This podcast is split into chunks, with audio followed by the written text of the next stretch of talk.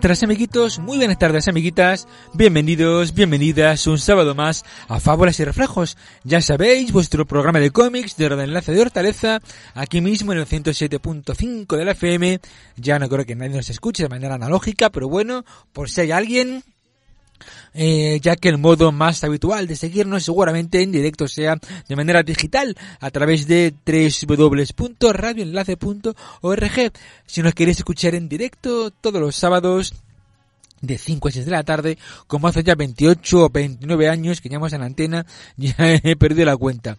Luego ya más adelante os diremos también desde donde podéis descargaros este programa o escucharlo en streaming un poquito más adelante, simplemente hay de saber que te queda una hora por delante para ir a hablar de cómics, cómics en la radio, todo lo que el noveno arte, la narrativa gráfica, arte secuencial, las viñetas, los bocadillos te pueden ofrecer, haciendo referencia a todo tipo de cómics, ya sabéis, eh, manga, underground americano, band dessinée, tebeos, superhéroes, cómic europeo y haciendo referencia a noticias sobre cómics, novedades editoriales, monográficos, reseñas, polémicas, todo lo que el noveno arte nos trae, aquí os lo ofreceremos con toda la idiosincrásica manera de fábulas y reflejos, es decir, acompañado de mis divagaciones incesantes y sin fin, y también algo bueno tenía que tener acompañado de la mejor música posible, pero todo eso serán escasos segunditos en los cuales estaremos ya con todos y cada uno de vosotros y vuestro corazón si lo tuvierais o tuvieseis. Y recordad que al final, con la tontería,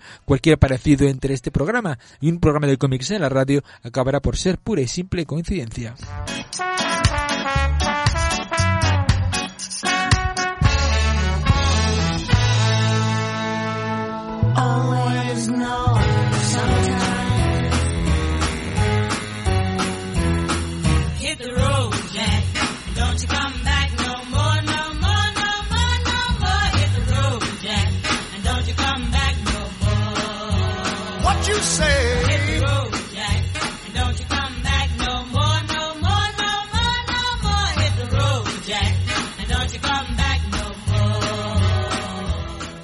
Pues aquí está Ray Charles con su Hit the Road Jack, una de nuestras muchas, muchas, muchas segundas sintonías, con la cual vamos a dar paso ya mismo al sumario de lo que va a acabar por ser el programa de hoy.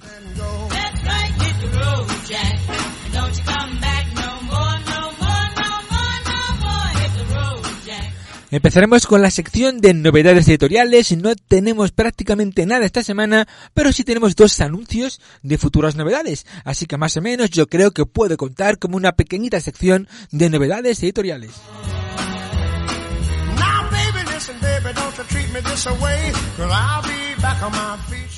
Y luego tenemos un montón de noticias, no son muy largas, no son de profuso desarrollo, pero aún así las contaremos con gracia y seguramente sabremos sacarle el mejor jugo posible a estas pequeñas noticias, casi casi teletipos, pero sabremos eh, presentaroslas y pintaroslas y peinarlas de manera bonita y pinturera.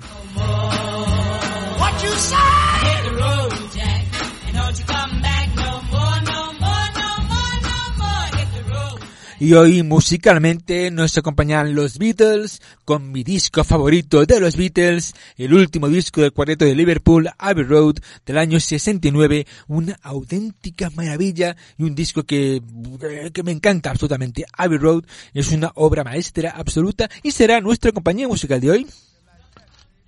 Uy, va, se nos ha acabado ya la canción. Pensaba que esto iba a durar un poquito más. Todavía tiene que durar. ¿Por qué no suena esto? Bueno, pues es igual, ponemos después de principio y ya te lo arreglamos. Eh, decía que eh, ya me he perdido con la tontería.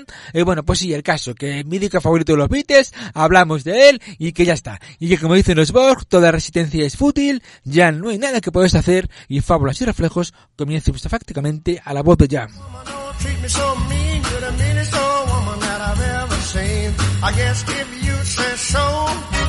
I'll have to pack my things and go.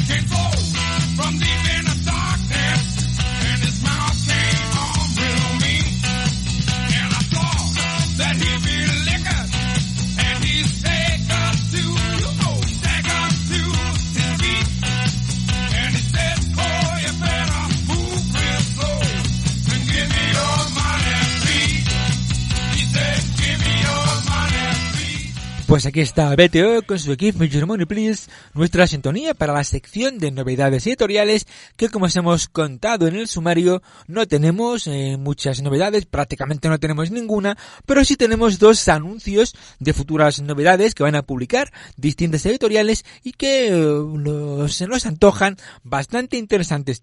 Empezamos con Dolmen que han conseguido después de un acuerdo y de un, oye, de un proceso de, pues eso, de acuerdo publicar el Aerosmith de Kurt y Carlos Pacheco. la segunda parte de Aerosmith, que está bien inédita en España, fue, pues oye, lamentablemente el último trabajo del grandísimo Carlos Pacheco. Esta historia, Aerosmith, eh, transcurre en una Primera Guerra Mundial, pero ucrónica, una ucronía sobre la Primera Guerra Mundial, en el que, bueno, aparte de esta época, de principio del siglo XX y de las potencias enfrentadas, cada una de ellas cuenta con apoyo de hadas, dragones, fairies y el mundo de la magia. Era una idea buena y que además Carlos Pacheco dibujó con un primor completamente impresionante.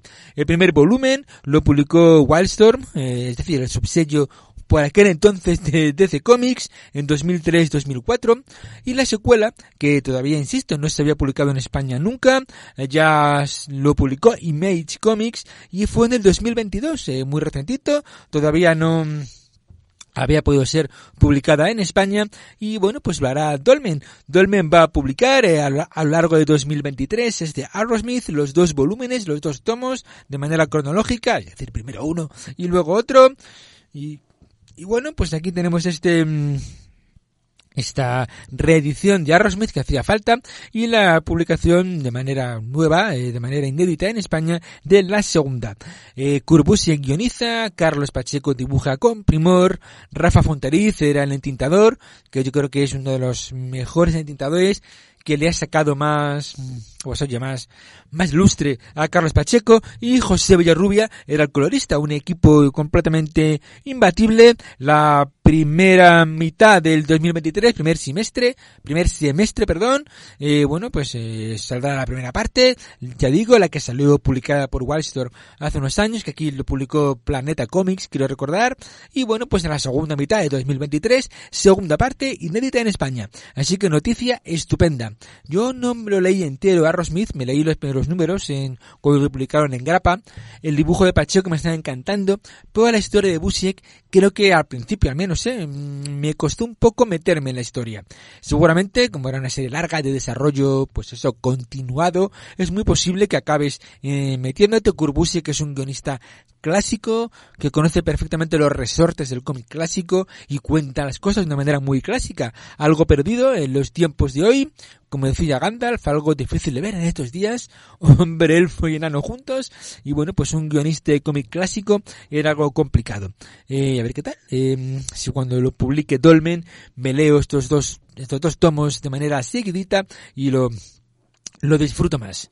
Y otra novedad que han anunciado esta editorial Monstruos que va a publicar en España los clásicos de Rocketeer, este clásico absoluto de, mm, del cómic pulp eh, por excelencia. Dave Stevens fue su creador. Rocketeer tuvo peli, que por cierto a mí me gustó un montón la peli de Rocketeer. Eh, pareció una, una, una peli de aventuras muy bien llevada y contribuyó un poquito a que el pulp fuera algo, el pulp, el pulp volviera. Ya lo intentaron, eh, bueno, pues ya se intentó y se logró por parte de Spielberg, pero yo creo que todavía no relacionábamos Indiana Jones con un género concreto que es el pulp como mm, bueno actualmente así está mucho más visto y mucho más conocido como un como un género así que bueno pues eso dos anuncios muy interesantes a Smith por parte de Kurt, bueno por parte de Dolmen Smith Pacheco eh, Busiek y Rocketeer Dave Stevens los clásicos eh, los clásicos de Rocketeer. Eso también se ha publicado en España más veces y creo que también fue Planeta, bueno, Norma, no lo sé, sinceramente. Hay integrales publicados hace un montón de años eh, de Rocketeer, pero ahora, vuelve otra vez a publicarse y va a ser Monstruos que está yendo a trantrar en este editorial, pero está sacando cosas bastante interesantes, ¿eh? Bueno, pues estos son los anuncios de futuras novedades editoriales. Yo creo que casi sin sin solución de continuidad, pondremos nuestra sintonía para la sección de noticias. Comenzamos con algunas de ellas y ya está. Ya sabéis que hoy, bueno, la verdad es que hoy estoy lo digo siempre y lo digo todos los días, pero hoy estoy especialmente cansado. Pues lo dices todos los días, pues lo digo todos los días porque estoy cansado, pero hoy más. ya está, ¿qué problema hay? Hoy estoy más cansado que otros días. Pues eso es así. Si no puedo combinarme, estoy viejo y ya, yo ya estoy ya para los pollos, estoy ya para que, en fin, para que, bueno, ya. De hecho, fíjate, eh, la fuga de Logan, eh, esa serie, bueno, esa película de los 70 y esa serie de televisión de ese futuro distópico en el que a, la gente cuando cumplía 30 años se les llevaba al carrusel para darle en batarile y era un mundo dominado por jóvenes. Em, bueno, pues ya hace yo mucho, pero mucho que debía haber ido al carrusel. No sé si aquí Sergio, que está con nosotros, eh, que de mi quinta, quiere contar algo. ¿Qué tal amigos? Buenas tardes amiguitos, buenas tardes amiguitas. Pensabais que hoy no vendría, ¿eh? Pues sí. Ha venido, ha venido. Mira que yo he escondido la radio en otro sitio, pero no la he encontrado. Ha escondido el micro en el cuarto de baño, pero sí, lo he encontrado. La radio, la radio entera la he escondido. En general, o sea, la, antena, la antena, que está en lo más alto del edificio, pues la ha encontrado, la ha encontrado Arturo. Sí, lo que es el subterráneo, el sótano de la radio, lo he escondido. Y el micro lo habías metido al, al lado del papel higiénico. Bueno, ¿qué tal amigos? ¿Cómo estáis? Eh, bienvenidos. Eh, Arturo Miguel se siente muy agotado, muy cansado. Está un poco en plan Miguel Bosé. Está muy... Eh, oye, sin faltar, ¿eh? sin faltar. No, yo a usted no le he faltado, ¿eh? Oye, em, ¿y qué mundo alternativo es ese de que a los 30 años está uno hecho un, asco? La fuga de Logan. ¿No te acuerdas de la serie de la fuga de Logan? Sí, yo me acuerdo de Logan. Hay una peli en los 70, en la fuga de Logan, creo que se hizo una serie y, al llegar a 30 años te mataban. Ah, bueno, pero te mataban, pero no que estuviese viejo.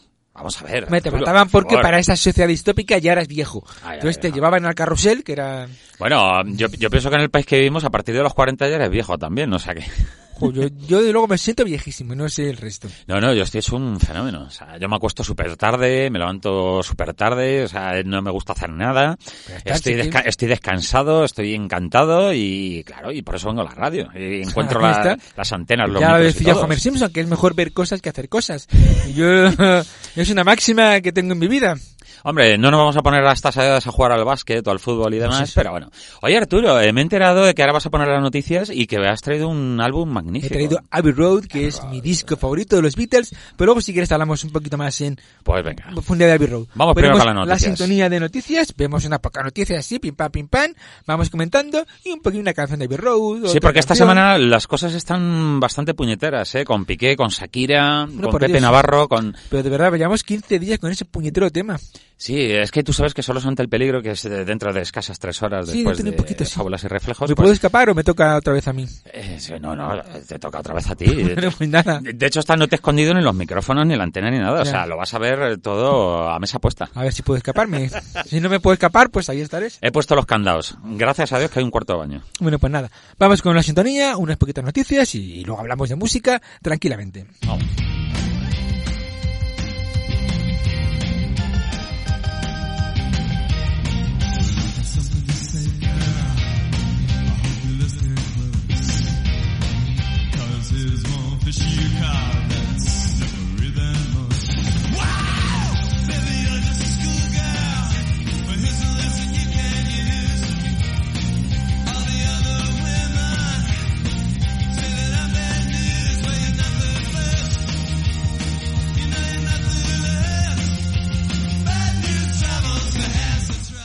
Bueno, pues aquí están los Footstones con su Bad News Travel Fast. Las malas noticias viajan rápido.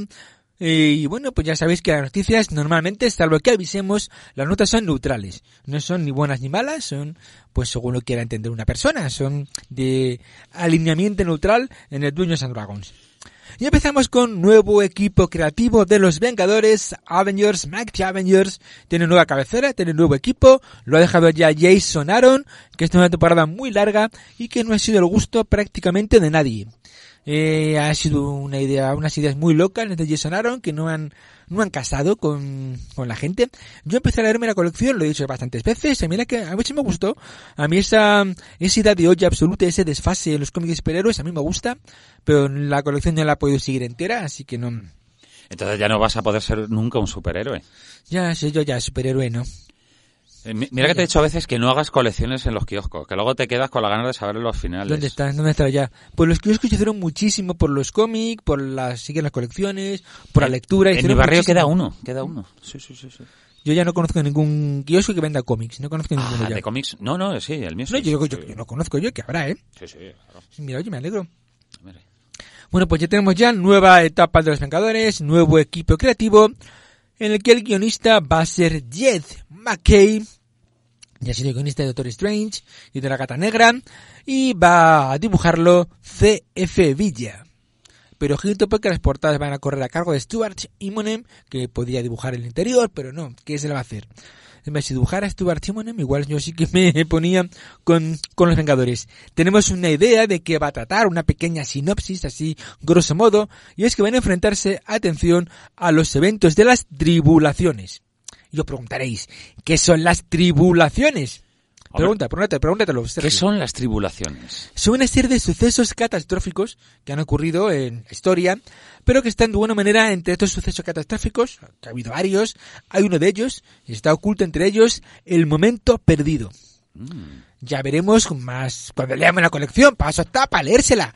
Ya veremos qué son las tribulaciones, cuáles son estas catástrofes, qué es el momento perdido. Esto suena bien, ya mal no suena de momento.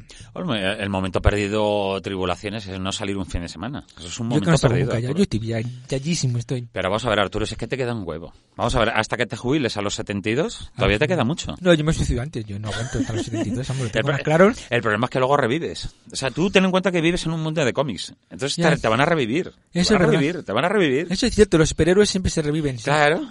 y tú eres a lo mejor un superhéroe menor. Pero da igual, revive, revives, tienes superpoderes, Arturo. Con más, con más razón. un tío que se duerme a las 10 de la noche, esos son superpoderes. Pues sí, la verdad. Y además me desmayo, ¿eh? Yo, yo creo que lo único que se hago bien en la vida es desmayarme para dormir. Joder. No está mal, oye, hay gente que tiene problemas de sueño, yo al menos eso no. Tengo problemas en todo lo demás, en todos los aspectos demás los tengo. Pero en dormir, ¿no? ¿Ves? Yo lo mío es justo todo lo contrario. O sea, yo, me es imposible. O sea... Pues atención, ¿cuál va a ser el equipo, el, equipo del grupo? Que, ¿Cuál va a ser la alineación de los Vengadores que va a estar? Van a estar dirigidos por la Capitana Marvel. Y la Capitana Marvel va a juntar un grupo de superhéroes que son los siguientes. Iron Man, Thor, el Capitán América, pero es Sam Wilson, el Halcón, eh, Pantera Negra, la Bruja Escarlata y la Visión. Van a tener que, bueno, estas tribulaciones van a llevarles a una saga que se llamará La caída de la ciudad imposible. Primer villano del grupo va a ser Terminus. Claro, Kang va a ser de la película, así que pues Kang... Es que me lo estás eh, poniendo a huevo. no se va a tocar mucho. Son unos superhéroes en la ciudad imposible. O sea que se vienen para España. Sí, ah, bueno, pues para Madrid sería. sí. Y ojito porque parece ser que cuando acabe Terminus, que está ahí para pasar el rato, el enemigo detrás de todo esto va a ser un amigo de los Vengadores, no un enemigo, no va a ser un villano clásico, seguramente sea un Vengador, ahí es nada. Mm. Además, pues, hay, oye, hay uno que se llama Vision, ¿ha dicho? La Visión, sí. Ese no llevará gafas, me imagino. No. Que lleva el androide sintético la Visión. Ah.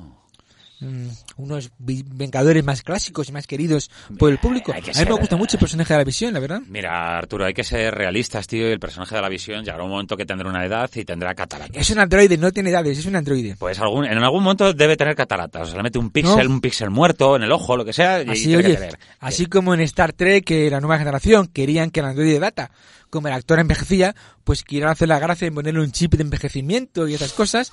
Sí, esto es, esto es así, ¿eh? esto es cosas de los trekkies. Y, de los guionistas, sí, sí, sí. No, pero claro, como el actor envejecía, pues ¿qué iban a hacer? Pues Tata, como que era ser humano, pues si quiere que le metan un chip de envejecimiento y estas cosas. La visión no, la visión no envejece. Ah, de hecho, tiene muchos cuerpos distintos, ha tenido, ¿no? Ah, bueno. Bueno, no me digas más. Bueno, pues tenemos o sea, nuevos... o sea que la visión es como Madonna, ¿no? Es, o sea, tiene diferentes pieles. Sí, como es un, de hecho, la consistencia de robótica es, pues se puede descargar en otros cuerpos y no hay problema. Ajá, muy bien. Mm. La visión es un personaje muy clásico. Tenemos también cambios en cambios en la colección de Pantera Negra. También cambia el equipo creativo de Pantera Negra. Eh, y en esta ocasión, bueno, pues el nuevo guionista va a ser If L. Ewing no es una, no es una guionista muy conocida, no sé si tendrá que ver, será familia o, o, no, de Al Ewing, esta es Eve, Eva, y va a dibujar Chris Allen. Y no tenemos más cosas, no tenemos más datos. Solo este nuevo equipo creativo que para lanzar la Pantera Negra, ahora que está muy de moda en el universo cinematográfico Marvel, me parece un equipo de no mucho relumbrón, pero oye, igual hacen cosas buenas. ¿Quién sabe? Y también tenemos una nueva serie limitada de Loki, el dios de las mentiras, el dios de las historias. También tendrá en las series de Disney Plus, me niego a decir Disney Plus, tendrán nueva temporada Loki, pues aprovechando que, bueno, que el río pasa por no sé dónde, ya sabéis, el Pisuerga pasa por Valladolid. Ya lo de la Alberche. A veces lo digo al revés, ¿eh? a veces lo digo en me escapo que el, que el Valladolid pasa por el Pisuerga, estas cosas que a veces tienen estos errores. Bueno, pero el Plus es cuando te caes al agua. Plus, por eso es Disney Plus. O Plus Plus, te dan dos tortas. Plus, plus. Dos guayas, claro. De hecho, a quien diga Disney Plus yo le haría dos cuentazos. Plus Plus. Porque no sé qué, Disney Plus, Disney Plus, Plus Plus. Eso es como, bájate la app. ahí pone app, no pone app. Pone app. Disney Plus. Disney Plus. Es como de White Label. ¿Cómo que, white? white Label. ¿Cómo que White Label? A ver, es White Label. White, o dices White Label, o dices White Label. Bueno, dices una bien y otra mal, no puedes decir. Ah, pues yo digo una bien y otra mal. White Label. Etiqueta, etiqueta blanca, White Label, sí.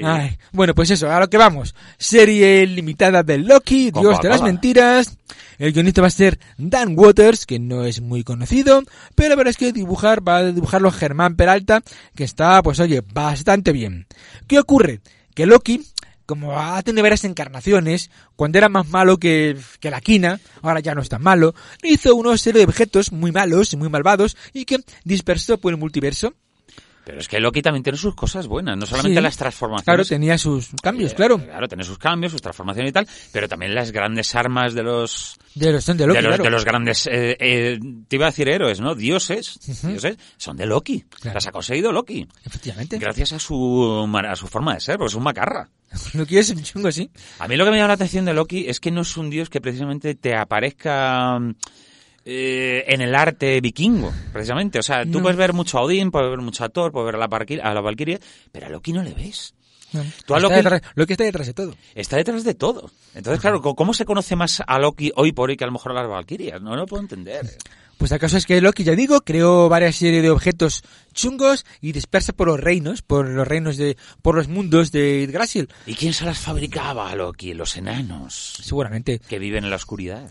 Y el caso es que, bueno, ahora se ha dado cuenta que a lo mejor Tal vez, si alguien empieza, alguien malo, empieza a coger esos objetos, se va a liar pardísima. Entonces va a tratar de encontrarlos donde los dejó él. Pero para esto tendrá que enfrentarse a amigos y enemigos. El punto de partida mola. Mola, mola, sí, sí, sí, sí. muy interesante. Oye, sí, sí. que nada, porque Loki, tú, tú imagínate negociando con uno con otro. Ay, tronco, ay, coño, devuélvemela, hombre, por favor. Que no cuando sea uno bueno que diga, o me lo devuelves, dice, te doy 10 segundos, empieza a contar. La verdad es que Loki es un personaje de la mitología interesantísimo. Vamos a ver, para que exista un equilibrio tiene que haber buenos y malos. Porque si no, no mola. Pero es que Loki tampoco es malo realmente. No es que sea malo, lo que pasa es que le hacen malo. Pero no es, lo ha hecho al sin. Es decir, no es el antagonista. Por ejemplo, Set, en la mitología egipcia, sí es el antagonista. Satán es el antagonista, pero Loki no es antagonista. Loki según le da. O por ejemplo, bueno, esto sí malo. O Hades es el antagonista. Bueno, realmente no tanto Hades como Thanatos por ejemplo. Bueno, pues ser la muerte, o sea, tampoco es una cosa... Pero no es el enemigo de los dioses, quiero decir. Pero es lo mismo en prácticamente todas las eh, mitologías. Eh, bueno, pues vamos a poner, la noche. si quieres, un poquito de este disco, mm. Abbey Road, año 69. Eh, fue el último disco, También se conocido como el último esfuerzo que pidió Paul McCartney y el resto de los Beatles. Porque se graba Let It y Paul McCartney dice, hombre, el disco no está mal, pero es que los Beatles no lo podemos ir así. Claro no, hay que hacer otro disco, hay que hacer. Y dijeron todo, joder, qué pesado, qué cansino. Qué cansino eres, Pero bueno, más o menos van llegando y graban otro disco que es Abbey Road, que a mí personalmente me parece, para mí, el mejor disco de los Beatles, también es mi favorito. Y ven que las canciones son magníficas, que la magia de los Beatles está ahí, que las voces están ahí. Dos canciones compone George Harrison. George Harrison. Dos de las mejores se disco, vuelve un, un, compositor imprescindible. Y la cara, la cara B, cuando los vinilos tenían cara A y cara B, la cara B es un medley, 17 minutos de canciones seguidas completamente maravillosas. Cosa que tenía mucho eh, John Lennon, porque es el tema de los discos conceptuales con Paul McCartney no le acaban de convencer en, demasiado. Y de hecho hasta siempre se quejaba, ¿no? Que la cara ve, oye, por demasiado continuado. Convencional, sí. Sí, muchas canciones para abuelita. Eso decía Lennon de McCartney, sí. Me hacía, me hacía mucha gracia con la Diolada, por ejemplo, con Let It Be. la Diolada es un temazo monumental. Yo la verdad que como todos los españoles de toda la historia de los de España lo han tenido. Pero ponte a hacerlo. El 45 revoluciones. A ti te parece fácil, pero ponte a componer Obladí Oblada. Con esa melodía, con ese ritmo, no sale, no te sale si no es un genio. En España tuvimos el La La La, que es muy similar. Vale, igualito padre que madre. Hombre, lo, lo compone el dúo jurásico, tío, que está muy bien. A mí es que Obladí Oblada me parece un temazo, sinceramente. ¿Y de qué va el Obladí Oblada? De la típica historia de chico conoce a chica. Ah, sí chico conoce a esta chica, quiere conocerla, la da un anillo para que se case, y es un poquito la historia de la vida. Y ella le contada en unos minutitos, contada. Y luego ya se ponen con la mantita. Es todo muy circense. Le gustaba mucho el circo a Paul McCartney. Sí. Le gusta mucho el circo a Paul McCartney.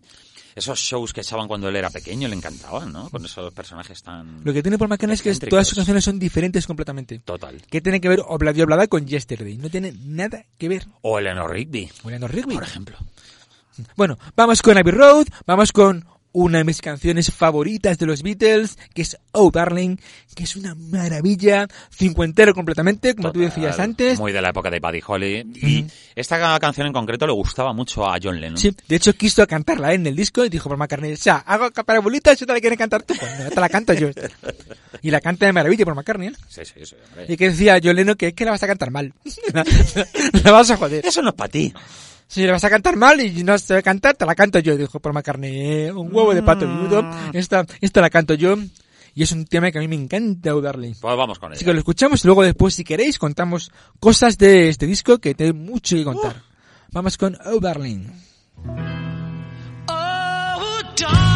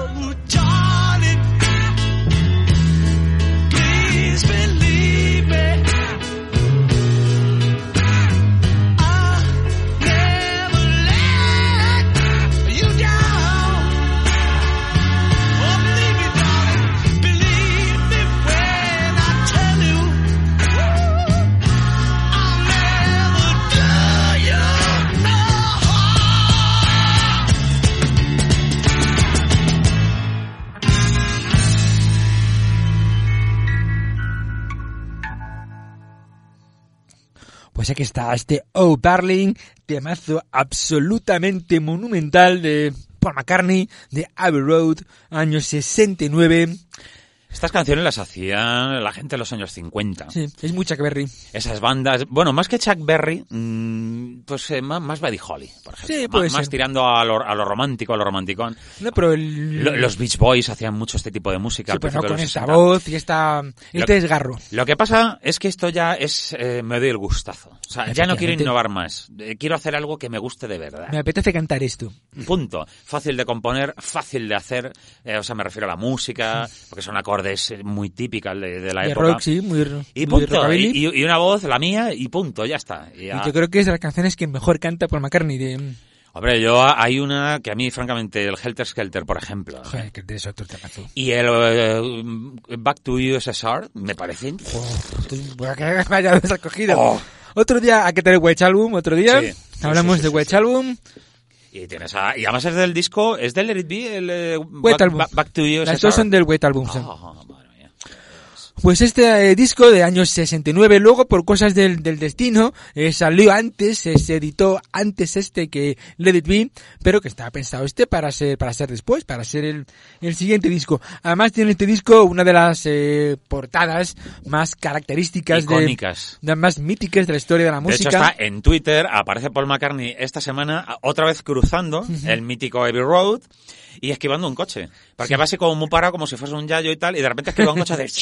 Se ha repetido mil veces esta la sociedad, esta, esta portada, en todo tipo de elementos. cómics, dibujos animados... camisetas, eh, Todo, otros discos todo, que han hecho pues sí. algo parecido. Y es curioso porque el disco en un principio iba a llamarse Everest porque es la marca de cigarros que fumaba un- uno de los miembros de- del equipo. Mm. Y bueno, pues la idea era irse al Monte Everest a hacer la foto de la portada, pero dijeron todos los Beatles, Anda, hombre. Irnos ahora hasta el Himalaya a hacer la foto. Paul McCartney tenía la idea de ir, pero los demás no estaban muy por la labor.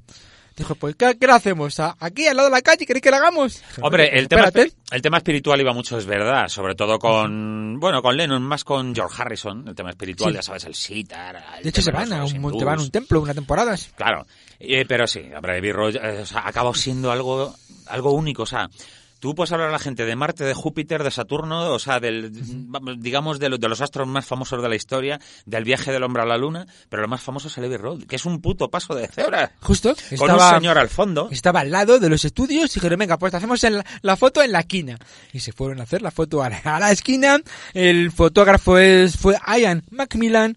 Lo hizo solo en 10 minutos la foto porque tuvieron que par- parar el tráfico y dijo Ajá. la policía que vale, paro el tráfico 5 minutitos, pero no voy a parar el tráfico toda la hora para que los señores hagan la foto. Pues sí. Y lo tienen que hacer muy rápido. Y bueno, y también tuvo interpretaciones la, la portada. Sí. Porque hay un coche, un mítico eh, Volkswagen Escarabajo, que estaba ahí aparcado, nadie sabía de quién era, y ahí se quedó. Y un señor que salía de su casa y, y miraba. Y al señor cuando le preguntaron después, años después, el hombre, "Ah, pues yo qué sé, dice, yo salía para ir a trabajar, dice, yo no sabía ni quiénes eran. Y eran los Beatles, y estaban grabando ahí, en Abbey Y Road. en el, en el matrícula de Volkswagen Escarabajo pone la 28 IF. Eso era de verdad el coche, o sea, un coche que estaba ahí. Las la cosa fue que fue, aquí ya estaba toda la, toda la trola de que Paul McCartney había muerto, que el que estaba era, era un doble, Billy Sears, y que esa es la, la edad que hubiera tenido Paul McCartney si no hubiera muerto, 28 IF. Ah, Y luego se habla de que todos los trajes y demás, por ejemplo, se dice que Paul McCartney va descalzo porque está muerto. Se dice que uno es el, el, el enterrador, que es George Harrison, que va de trapillo. Que otro es el empresario de pompas fúnebres. Que otro, en fin, es la- buenísimo, es buenísimo. unidad de olla absoluta. El, único- el único que va, que va de blanco es John Lennon. Sí, Es curioso. que era el cura, era el sacerdote. Es el cura, ¿ves? ¿Te das cuenta?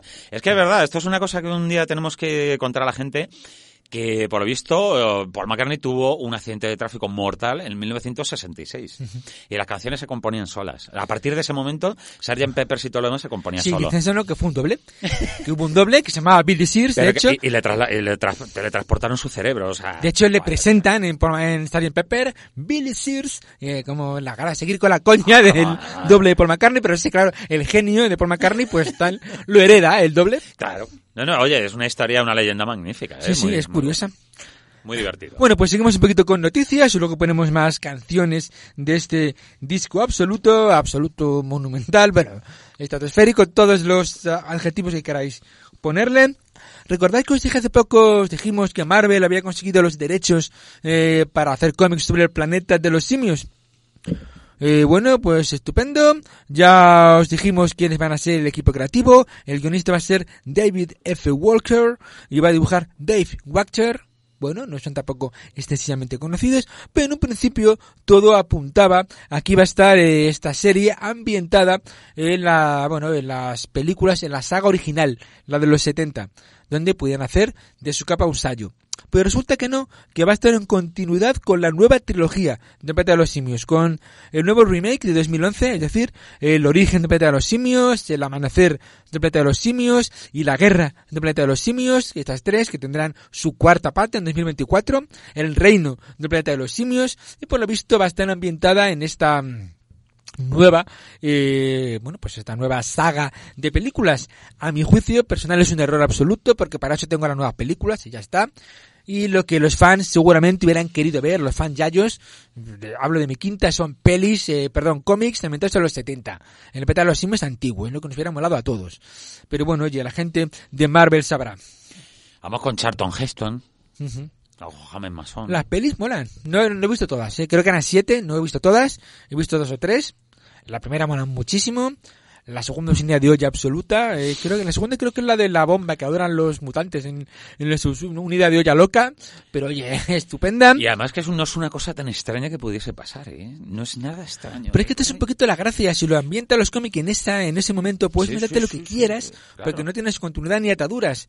Pero si vas a hacer siguiendo, eh, pues los guiones de la nueva, de la nueva saga, pues te vas a, vas a contar lo mismo que en las películas. Mire, pues para eso veo las películas. O no la veo. No lo sé, yo tenía ganas de esto, pero ya se me ha quitado un poco, la verdad. Hombre, si existe algo alternativo a todo lo nuevo, pues y reacciones nuevas, pues, pues bueno. Además, la nueva saga va a tratar sobre una especie de mm, de virus que surge en ese en ese mundo y en el que simios y humanos van a tener que van a tener que eh, colaborar y otros no, pues es una cosa un poco un poco tonta. Madre mía. Pero también tenemos, eh, también Marvel tiene los derechos de Alien y también tenemos eh, cosas sobre la nueva etapa de Alien, la nueva etapa en cómics de Alien. El guionista va a ser Philip K. Johnson. Eh, no, perdón, perdón, perdón. Eh, Philip K. Johnson ya es guionista de las anteriores de las anteriores sagas, ya no va a estar. Va a guionizar Declan Shelby, que hasta ahora era guionista y dibujante, y dibujante fantástico, es el que dibujaba el, por ejemplo, el Injection de Warren Ellis, un dibujante que a mí me parece estupendísimo, pero que ahora le da también por guionizar, y esperemos que guionice igual de bien, y va a dibujar eh, Andrea Brocardo. Y bueno, pues como el universo de Alien lo están, digamos, desarrollando al tran tran, eh, sobre todo en el juego de rol de Alien, que es fantástico, y en cómics y demás, están dándole a un universo expandido bastante, bastante fuelle. Pues aquí simplemente tenemos una luna helada donde, bueno, pues están investigando cosas, una científica con su familia, y de repente adivina qué hay en esa luna helada. Pues aliens. Ahí está. Así que venga, a salir huyendo de la luna con los aliens y demás. Bueno, bueno, no está mal. Hombre, tiene que haber aliens, tiene que haber, y luego depende, la gracia yo creo que estas cosas va a ser como los personajes protagonistas, digamos, se enfrentan a estas amenazas. Va a ser un poco, yo creo que la gracia de todo esto. Que sea original el entorno donde estén, que sea original el trabajo, y luego, bueno, pues que se enfrenten al alien. A ver qué tal. O sea que se desenvuelven bien en, los entornos helados, los aliens. Sí, los aliens, de hecho, en un principio, a, principio, cuando alien era un bicho evolutivo, estaba pensado para evolucionar en cualquier entorno. Helado, desértico, helado igual. Era, digamos, el último eslabón, la evolución perfecta era el alien. Luego ya metido la tontería esta de los eh, arquitectos y los diseñadores genéticos y demás. Y bueno, pues a partir de Prometheus. Y bueno, pues bien, ah. pero tenía más gracia que hubiera sido un efecto de la evolución, alien. Sí. Claro. Además que no es nada extraño que de aquí en un futuro próximo, pues eso, nos, visiten aliens. Bueno, el alien como venga a campaña se va el alien llorando. No, no, o le dejes presidente o, te comes. el alien se va llorando, el alien le apedrean. El alien, vamos, que se vaya a un poblado, se vaya dentro de estos chungos, que se meta en un sitio chungo, en un barrio chungo el alien, ya verás cómo sale. bueno, no sabía qué decirte, como se meta con bandas de estas chungas, cuidado, ¿eh? Banda chunga, el alien lo despiezan. Vamos, no. Claro. Otra cosa es que llegue su colega, Predator. Otro, que se va llorando el Predator. Eh, el Predator. Vamos, le pillan al Predator 4 o 5 chungos de barrio y vamos. Bueno, no te creas, porque ese se hace invisible y ya está. Esto sí está, sí te están drogados, no, no distinguen, no ven. cogen la botella, cogen la lectura rota y, se la meten hasta el corvejón al Predator. Venga, me va a durar mucho el Predator. En fin. Bueno, eh, atención a la historia loca que están contando una serie, eh, la serie sobre el Joker. Eh, se llama El hombre que dejó de reír, Joker, una, una, serie, una serie sobre Joker que tiene de complemento unos números muy comunes, unas páginas muy cortitas de historias locas del Joker. Completamente locas. En la última, ¿qué ha pasado? Pues que el Joker intenta, bueno, pues eh, formar una familia con la maga Satana. Y la maga Satana le hace un hechizo que embaraza al Joker y hace que tenga un bebé de barro. O sea, el Joker es, es, es Loki a partir de ese momento. Loki tiene un caballo de siete patas, pero, pero sí. Entonces tiene un bebé de barro y le modela y lo cría como su hijo. Bueno, pues ha tenido unas críticas tremendas, lo han puesto a pajar de un burro al guionista. claro, es que de ahí saca la idea Manolo García para hacer esos pájaros de barro. La cosa es que el guionista Matthew Rosenberg ha dicho, oye, vamos a ver, veréis, estas páginas son sueños locos del Joker no son de verdad, ah, no está en continuidad, es lo que el Joker se le va a la pinza. Y esto mm. trata de, digamos, eh, eh, homenajear un poco los cómics de los años 50 60, en el que todo era posible, en el que Jimmy Olsen se casaba con un gorila, y Superman viajaba en el tiempo, y, pasaba, venía Badmito, y esos cómics tratan de homenajear un poco eso. Esto no es verdad, no pasa, no tiene continuidad, no os preocupéis. Ya, me has dejado loco con Badmito. Uy, madre mía. Badmito, ¿no? ¿no te acuerdas de Badmito tú? Yo no me acuerdo de Badmito. Badmito era un duendecito de la dimensión X, algo así, que era fan de Batman, entonces pues aparecía Batman y eh, hacía cosas eh, con, hombre, Batman. Hombre, la clase tenía que ser el terror, vamos, Badmito. Un duendecito vestido de Batman. En los años 50 estaba este personaje. Ay, por favor. Que Badmito era una cosa una cosa loca. dice, pero sé que ya veréis, dice, mirad todo lo que ha pasado. Dice, el Joker se ha clonado a sí mismo un espejo mágico. Ha fingido su muerte para ver cómo era su funeral. Se cosió al cuerpo de un gorila. Eh, em, se ha convertido en un gorila de seis brazos. Todas estas cosas que son cosas que están fuera de continuidad, son historias locas. Pues ahora se ha embarazado y ya tiene un bebé de barro. Pues ya está. Eh, ¿Qué problema hay? El problema es que no le puedes sacar a la calle, no te lo puedes llevar a la playa porque se te derrite. Sí. Claro. Hombre, si se cuece bien, ¿no? Y tienes un bebé cocido con esmalte y precioso. Sí, sí, lo pones encima de la tele, bueno, antiguamente, claro. Sí, con la figurita de Yadro, la, la gitana. Eh, claro, sí, con la bailarina. Claro. El recuerdo de Peñíscola, esa cosa así en la tele, y ya está. Claro. Lo que pasa es que la gente se toma los cómics a veces muy en serio. Tío, son historias imaginadas, ya está. Claro, ya está. Pero todavía se toman más en serio los videojuegos. Es verdad, sí, el mundo gamer a lo mejor es todavía más chungo que el de... Es muy chungo. Hombre, es muy poca gente, eh, adiós gracias, porque que si no ya sería una locura, así cada... Hombre, de los cómics hay talados también, ¿eh? Bueno, y en rol. Sí, lo, lo, que pasa es que puede, puede haber un poco más, más de friqueo, ¿no? Por así decirlo. Eh, el vestirte, el, pues eso, ir para las fiestas, a, pues, eh, a, las reuniones, pues eso de dragones y mazmorras. De, bueno, también hay cosplay de videojuegos, ¿eh? Sí, sí, hombre, por supuesto, muchísimo. Hay muchísimo cosplay, pero porque eso viene de Japón. Sí. Realmente.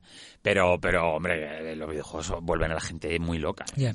Que es, esto es tan sumamente realista todo que, que no me extraña, chavales. De hecho, recuerdo, recuerdo a los oyentes cuando el Capitán América hicieron esa historia en el que el Capitán América resulta que decían que había sido siempre un agente de Hydra y que había estado oculto, etc., y que ahora despertaba y que gobernaba el mundo.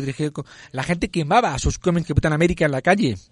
Luego dijo el guionista, pero por Dios, espera que acabe la saga. Y luego resulta, por supuesto, que era en rojo, había cambiado el tiempo, con el cubo cósmico. Y a ver, pero Dios, no ponga, no queméis un cómic, taraos. Pues mira, lo mismo le pasó a Yoleno cuando dijo, es que somos más importantes que Jesucristo. Sí. Entonces eh, hubo ahí una comuna, fuera. Se quemaba sus discos, sí. Y se quemaron los discos de los Beatles. el, pastizal que hoy día valdrían los originales. Vamos. La gente es muy tonta. Dice, ¿para qué le haría, yo le haría caso al, imbécil este? La gente es tonta y se toma las cosas muy en serio y... Pero claro, eh, hablamos de eso precisamente, de la revolución en los 60, Arturo. La revolución no solamente es en lo musical, es en, lo ideológico, es en, en ser un rebelde suele ir en contra de todo. Y esta gente pues lo eran. Y de hecho está Abbey Road, aunque es verdad que tiene canciones para abuelitas, pero tiene cosas bastante... No, tiene canciones para abuelitas. O sea, Come Together y otros tantos temas son magníficos. ese, es de, Lennon. Claro, ¿ves? ¿Te das cuenta? Era bueno. buenísimos. Y a través de este disco pues hicieron un conciertito en la azotea. Sí, para acabar, sí. Para terminar ya su carrera para siempre y esas cosas y forma parte de... y el este concierto azotea está bastante bien, ¿eh? O sea, no... No se han nacido el tonto, tocan. Y la, y la que lían, y la que lían, la gente ya es, subida en todo para poder verlos. Pues fue el último concierto. Es que es el último concierto. Luego fue la policía, que se dice por Macari que fue muy amable la policía. Entonces yo quería las imágenes de la policía arrastrándonos. Ah. Y no, la policía fue muy amable en todo momento, muy educada, y bueno, pues, bueno, pues nos vamos. pues nos bajamos. Esperar, esperar a que termináramos, bueno. Pues eso. ¿Alguna noticia más, Arturo? bueno, podemos seguir otra canción y luego terminamos noticias. Como hemos dicho que son de las mejores del disco, dos de George Harrison, Here Comes the Sun y Something, que son dos temas preciosos, de hecho. muy compleja, ¿eh? La de, la de Here Comes the Sun es muy, muy compleja. Pues si quiere ponemos Here Comes the Sun, que a mí es una canción que también me encanta. Es un George Harrison ya con unas virtudes creativas. George Harrison sí, aquí, aquí George Harrison ya se le habían tenido así un poquito oculto, no, no oculto, pero sí estaban Lennon y McCartney así muy de estrellitas y no dejaban meter mucha baza a Harrison. Alguna compuso, compuso unas cuantas. Sí, lo que pasa es que ves, por ejemplo, si le dejaban meter eh, baza a, a, Ringo Starr, pero con canciones compuestas por, por McCartney. Sí, Ringo se lo compuso una, se lo compuso Octopus Garden. Octopus Garden en este disco, por cierto, y una en White Album eh, Don't Pass Me By. Sí. Que bueno, esa es sosita. Octopus Garden mola un montón. Pues nada. Cuentan que le ayudaron bastante el resto para hacerla, también es verdad. Sí. Pero bueno, oye, que... Octopus Garden es un temazo, Octopus Garden, vamos. Pues ponemos Here Comes the Sun. Venga, pues si te parece. Preciosa y además muy esperanzadora. De paso, lo que pase, vendrá el sol eh, al día siguiente. Es una pues canción realmente bonita. Este Here Comes, y además es, la melodía es preciosa sé que los Beatles son los mejores. Claro. ¿no? Y otros así. Ya está. Y me pego, bueno, no me pego casi pacífico, pero debato con quien haga falta. Here comes the sun.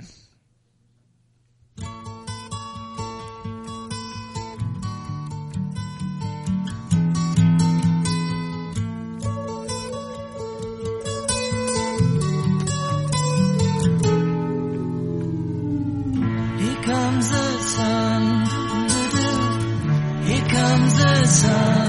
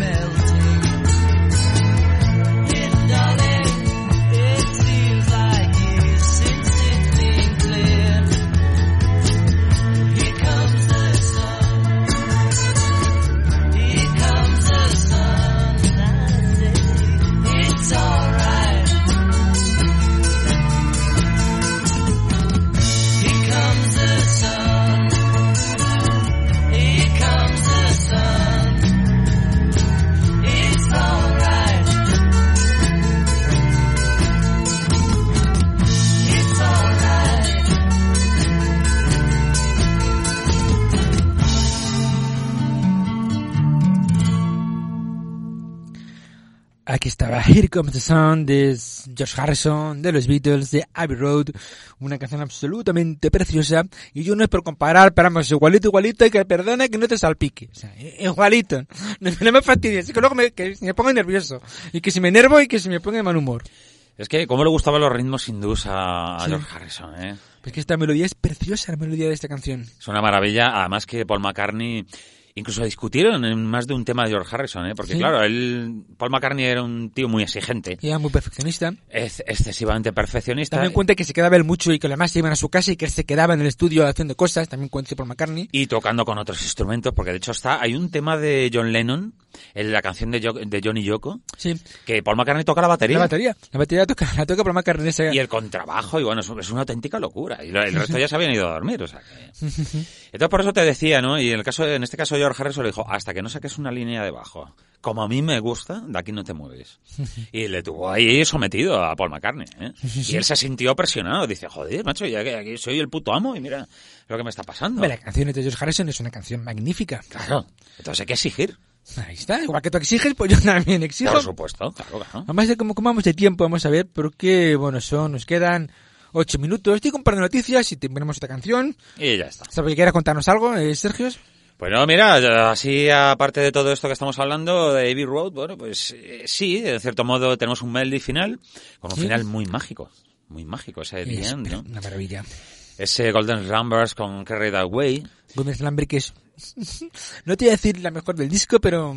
Un día Paul McCartney llega a su casa, ¿no? Y, bueno, no a su casa, ¿no? Realmente a casa de sus padres. Y, y estaba eh, una partitura en el piano de su hermana. Y dice, oye, mi hermana estaba tocando este tema, que realmente es una nana, para que los niños duerman. Y, y, y, él, como es un plasta que no se puede estar quieto y todo lo sabe, pues dice, me voy a sentar al piano. Oh, qué bonito, qué bonito, la voy a transformar. Y la transformó. Qué maravilla.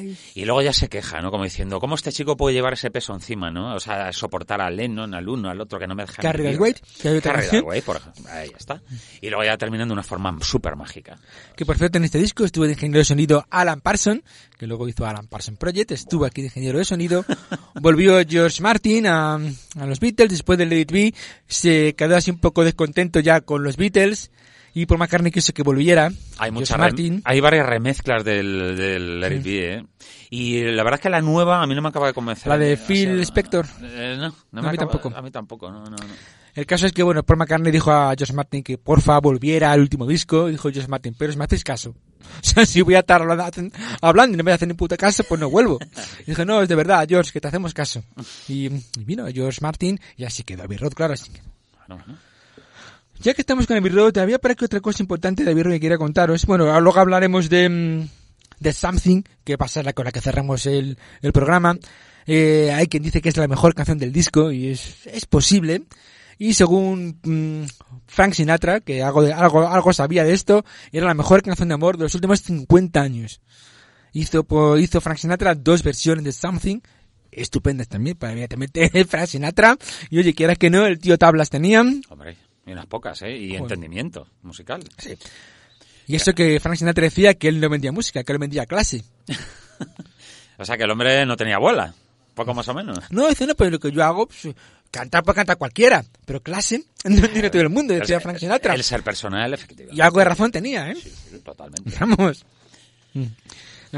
Pues yo creo que las dos noticias que nos quedan podemos, no sé si ya nos quedan cinco minutos. Yo creo que ya nos despedimos, ya, eh, hablamos más de... de los Beatles y tú, ya, he hecho un... un cable, no me... You carry that way, carry that way for long time. Tú tocabas la guitarra, tocabas, ¿no? Sí, claro. Te la guitarra y hacemos aquí algo. Sí, hombre, sí, cada vez que te pongas a toser, pues sí me pongo claro. a... A ver, vienes vale. aquí a hacer algo, eh, Javier Robles. Hola, ¿qué tal? ¿Cómo estamos, chicos? Me queda, me queda una canción, me queda. Javi, bailala con nosotros. Nos quedan cinco minutos, desde cinco minutos, pongo una canción y nos vamos. Muy bien. Venía a pedir una cosa Javier Robles, pero ya está solventado. Muy bien. Eh, a ver, que me he perdido, ya me, me, he despistado, estoy aquí hablando, vale, cinco minutos nos quedan, la canción son tres minutos, tenemos, y con una sencilla regular aritmética, tenemos dos minutos para contar cosas. Realmente el, el, álbum sale en 1960, bueno sí, porque sí. el Eric sale en 1970 en el 70 y ya se despiden, efectivamente. Sí, Pero que este se grabó después. Uh -huh. Y de todas formas, el Let It Be es un álbum muy bueno, ¿eh? Sí, no, por supuesto. Pero figúrate cómo tiene que ser de perfeccionista para decir que ese no es el álbum despedido de los Beatles. Que tiene que ser, que no se pueden ir así los Beatles. Tiene que irse todavía a lo grande. A lo grande. Y es por eso por lo que aguantaron y decir, oye, pues mira, sí, venga, vamos a hacer este pequeño esfuerzo último que realmente para cualquier, fíjate, un disco como Let It Be, para cualquier grupo de música sí, mínimamente bueno, o sea, eso sería una obra maestra para ellos. Sería su culmen, sería su mejor disco, sería una... Y es que cualquier grupo solo con Paul McCartney hubiera sido la hostia. Cualquier grupo solo con John Lennon hubiera sido flipante. Cualquier grupo solo con George Harrison hubiera sido impresionante. Ahí estaban los tres juntos. Lo que pasa es que, claro, esas, casualidades se dan una sola vez en la vida. Claro. Para muchas bandas y que cada uno de ellos sea un, personaje en sí mismo y tengan el talentazo que tenían cada uno por sí solos en sí mismo, como los Who, por ejemplo, que cada uno era un espectáculo por sí mismo. y pandachungos, los Who. por eso te digo, y en el caso de Lennon, muy posiblemente, vamos a ver, eso es saber dónde se ve, cómo hubiesen sido por separado, cuando se separaron. Hmm. ¿Hacían cosas buenas? Sí. Pero eran tan importantes. tanto Lennon como McCartney eran dos niños huérfanos. Eh, criados sin madre, eran un poco más románticos, los esa magia, una, panda, chungos, era una... esa magia, digamos que la unieron entre los dos. Por separado hubiesen sido buenos, pues posiblemente, pero no tan, no, tan importantes. componían juntos, o sea, Eso es. las canciones muchas firmaban Lennon, McCartney. Está claro que la ha compuesto, se sabe, que sobre todo quien la, quien la canta, quien la ha compuesto, pero que ellos firmaban Lennon McCartney firmaban. Y además que a partir de este disco, ¿no? De este, bueno, penúltimo álbum, eh, luego el macarrismo ya se vio en, en John Lennon, ¿no? Porque luego ya eh, bueno, echaron mucho las culpas a, a, a, Yoko Coño, como dice mi padre. Que algo tuvo, ¿eh? Algo tuvo que. Como son. Pero bueno, no todo, evidentemente no todo, ni mucho menos. mucho menos. Y ya se hicieron esos álbumes conceptuales de Plasticono y, bueno, unas auténticas locuras, de, de, la, de, las cuales salían muchas genialidades, por supuesto. Pues nos despedimos con Something, otra canción impresionantemente preciosa del disco, también de George Harrison, y hay quien dice que es la mejor del disco. Juzgo con ustedes por vosotros mismos. Something, algo que no se puede decir qué es lo que me atrae de ella, ese algo, ese something. Ah. Oh. Nos vemos la semana que viene, buena gente. Pues vengan, a Pared Panteras, os dejamos con something. Hasta luego. Adiós.